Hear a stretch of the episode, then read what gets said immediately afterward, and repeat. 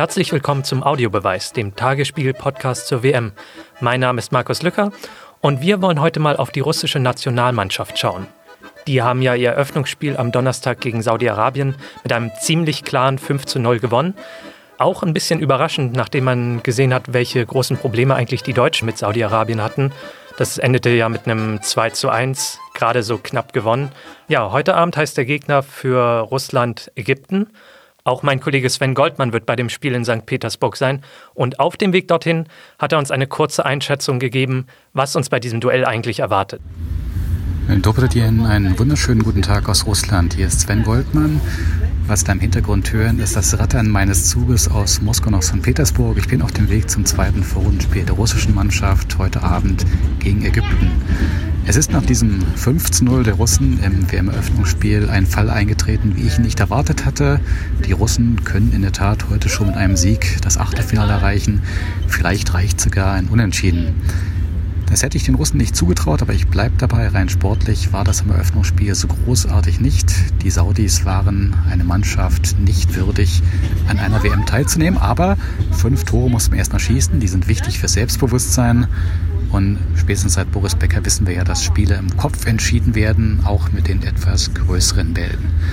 Was ist von den Ägyptern zu erwarten? Das hängt in erster Linie ab von Mohamed Salah, dem zurzeit vielleicht besten Stürmer der Welt. Der Mann vom FC Liverpool war gehandelt als einer der möglichen Superstars dieser WM. Dann kam im Champions League-Finale gegen Real Madrid diese blöde Verletzung nach einem blöden Zweikampf mit Sergio Ramos. Schwere Schulterverletzung, Bänderriss, die WM-Teilnahme stand in Frage. Nun, da ist er auf jeden Fall hat zuletzt eher unrühmlich für Schlagzeilen gesorgt mit einem Tête-à-Tête mit Ramsan Kadyrov. Das ist der berühmteste Schwulenhasser Russlands und im Nebenberuf Wladimir Putins Statthalter in Tschetschenien. Da haben die Ägypter gerade ihr WM-Quartier aufgeschlagen. Salah hat sich mit seiner Privataudienz bei Kadyrov und bei seinen sehr liebevollen Fotos mit ihm instrumentalisieren lassen. Das darf man in Zeiten, da wir alle den mündigen, politisch mündigen Sportler fordern, ruhig mal erwähnen. Zeit, dass wir auch mal wieder über den Fußballspieler Salah reden. Im ersten Spiel der Ägypter gegen Uruguay hat er schmerzlich gefehlt. Die Ägypter haben das hinten ganz anständig gemacht, nicht so viel zugelassen, aber vorne lief gar nichts. Und da ist, wenn Salah dabei ist, schon einiges mehr zu erwarten. Schauen wir mal, wie es heute Abend gegen die Russen läuft. Ich bin gespannt. Wünsche Ihnen noch einen schönen Tag. Bis dann. Tschüss. So viel also zum Spiel heute Abend. Bei mir im Studio ist jetzt meine Kollegin Nanke Garrels, quasi Expertin für alle Russland-Themen, weil du warst erst vor einer Weile dort, richtig? Genau, ich war Ende April, Anfang Mai mit einer Journalistenreise mit dem Journalist Network in Russland und wir haben uns in Moskau, Kasan und Sochi Russland vor der WM angeschaut, ähm, was die Zivilbevölkerung sich von der WM erwartet, wie die politische Stimmung ist und auch wie die Infrastruktur fortgeschritten war. Womit ich jetzt, worüber ich jetzt mit dir reden möchte, ist vor allen Dingen diese ähm, Story über den ägyptischen Stürmer, der sich mit diesem äh, sehr homophoben tschetschenischen Regierungsmitglied getroffen hat. Ähm, wie ist denn allgemein momentan die Situation für Personen, die homosexuell sind, lesbisch, bisexuell, transgender in Russland? Es ist zwiegespalten. Also erstens einmal gibt es einen starken Unterschied für Menschen, die lesbisch sind, äh, lesbische Pärchen da habe ich in der Metro in Moskau auch durchaus Mädchen gesehen, die Händchen gehalten haben, sich geküsst haben, weil in der russischen Gesellschaft dann eher nachlässig darauf geguckt wird und gesagt wird, die machen das ja sowieso nur, um Männer heiß zu machen. Bei schwulen Männern ist das was ganz anderes. Da wird sehr misstrauisch drauf geguckt, weil es auch so das traditionelle Männlichkeitsbild vermeintlich gefährdet. Und es gibt auch durchaus Initiativen, die sich darum kümmern. Zum Beispiel gibt es eine LGBT, ähm, einen LGBT-Sportverband der darf auch agieren, aber unter Einschränkungen. Ich habe mit dem Vorsitzenden Alexander Agapov gesprochen und er hat mir erzählt, dass sie zum Beispiel, wenn sie Fußballturniere veranstalten, teilweise die ganze Halle mieten müssen, auch wenn sie nur ein oder zwei Felder brauchen, weil sie zum Beispiel nicht offen als äh, schwul-lesbischer Sportverband spielen dürfen, wenn nebenan Kinder spielen. Es gibt nämlich ein Gesetz gegen äh, Propaganda für nicht traditionelle äh, sexuelle Lebensentwürfe. Was, was heißt das genau? Also ich habe davon häufiger gehört, gehört, aber Kannst du das irgendwie mal für mich genauer einordnen, worum es da genau geht?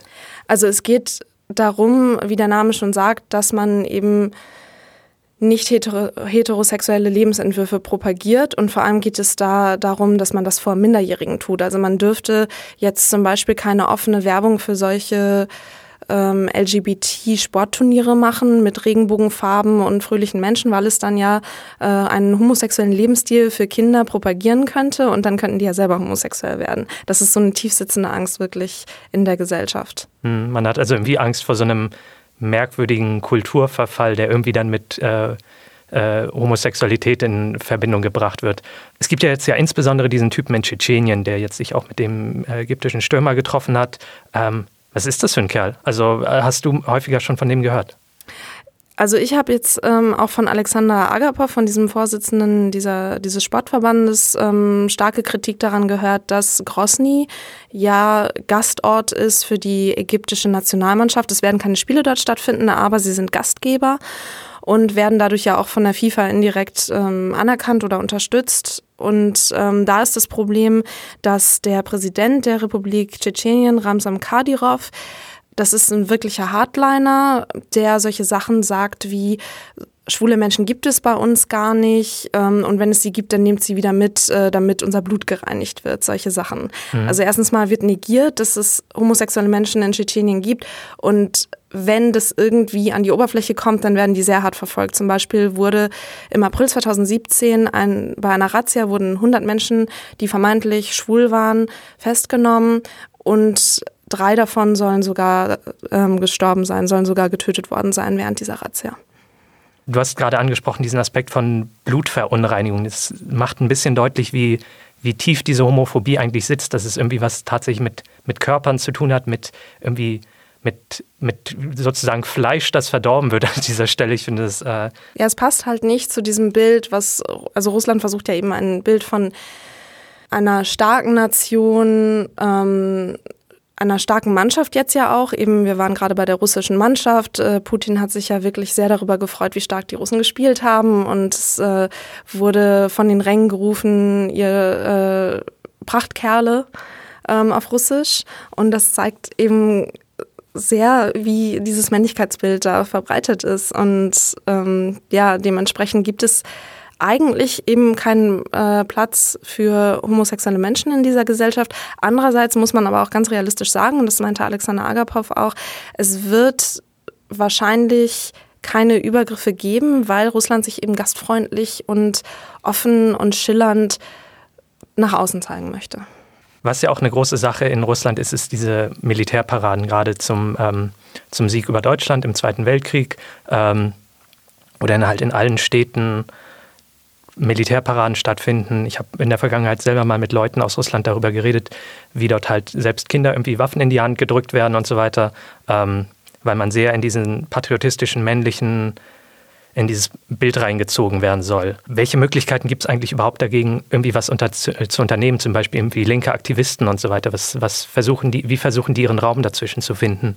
Also das, was du gerade sagst, das äh, habe ich so auch wahrgenommen. Ich war auch Anfang Mai da und alles war voll mit ähm, Hammer- und Sichelstelen und der Rote Platz war ausgeschmückt mit äh, Tribünen in den Nationalfarben für die Veteranen und es war alles sehr ja, ähm, wir als starke Nation haben hier unseren Feind besiegt. Ähm, genau. Und es gibt aber auch NGOs und Initiativen, die sich dagegen einsetzen, zum Beispiel Memorial, die setzen sich für die ähm, Opfer der, ähm, des Sowjetregimes ein der Folter, die da passiert ist. Ähm, und die sind aber, wie viele NGOs, als sogenannte ausländische Agenten eingestuft. Und das bedeutet, dass ihnen eigentlich vorgeworfen wird, ihr seid nur Instrumente ausländischer Kräfte der US-Propaganda oder was weiß ich. Und die müssen dann in regelmäßigen Abständen Berichte verfassen und beweisen, dass sie keine verfassungsfeindliche oder staatsfeindlichen Aktivitäten betreiben. Die werden de facto also schikaniert. Und in Tschetschenien jetzt wieder ist zum Beispiel gegen den Büroleiter dieser Organisation ein Verfahren eingeleitet wegen Drogenbesitz, was relativ offensichtlich ein Schauverfahren ist, um ihn aus dem Verkehr zu ziehen.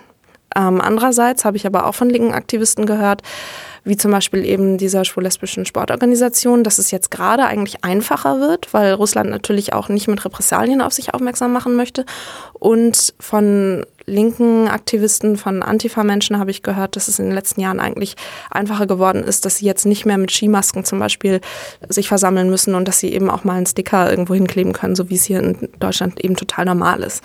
Es haben ja auch verschiedene ausländische äh, Regierungen oder Sportverbände darauf reagiert, indem sie Warnungen für Personen rausgegeben haben, die homosexuell sind, Fans, die nach Russland reisen. Ähm, wir werden das Thema auf jeden Fall im Auge behalten. Das war es jetzt erstmal für den Audiobeweis, unseren Podcast zur WM. Danke, Nanke. Ja, gerne. Es war mir eine Freude. Und ähm, ja, bei uns geht es heute weiter, unter anderem mit dem Spiel Russland gegen Ägypten. Schalten Sie auch morgen gerne wieder ein oder abonnieren Sie uns bei Spotify und iTunes. Schönen Tag noch.